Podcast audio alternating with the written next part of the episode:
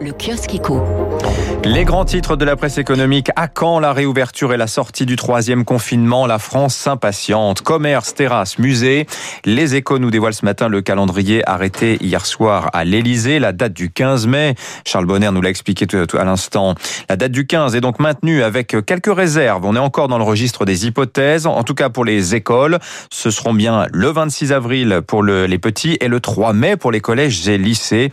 Pour le reste, Gabriel Le porte-parole du gouvernement, assure que certains lieux culturels, certaines terrasses rouvriront mi-mai. Le pass sanitaire reste une option.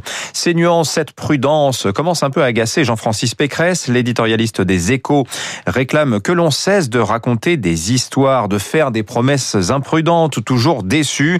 Psychologiquement et économiquement, écrit-il, les Français ont besoin d'avoir une perspective. On ne dira pas le contraire. Cela fait déjà presque six mois qu'on nous dit qu'on rouvre dans un mois. La crise qui crée par ailleurs des inégalités territoriales. Ça, c'est à la une du Figaro Saumon ce matin. Les régions n'ont pas toutes encaissé le même choc, révèle l'INSEE. Les Bretons ont ainsi mieux traversé la crise que le reste du pays. L'Orne, l'Aveyron aussi, globalement, toutes les zones rurales un peuplées de retraités. Quant à l'inverse, la Savoie, la Côte d'Azur, l'île de France ont beaucoup souffert. À la une du Parisien ce matin, l'agriculture en état de choc, mise KO par le froid. Jamais depuis 1991 on avait connu des températures aussi basses en avril en France.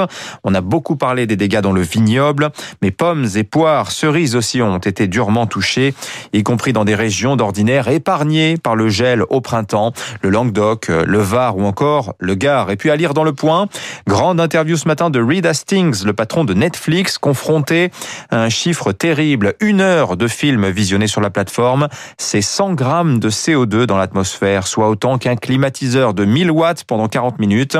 Lisons des livres, ça réchauffe l'esprit, pas l'atmosphère. 6h30.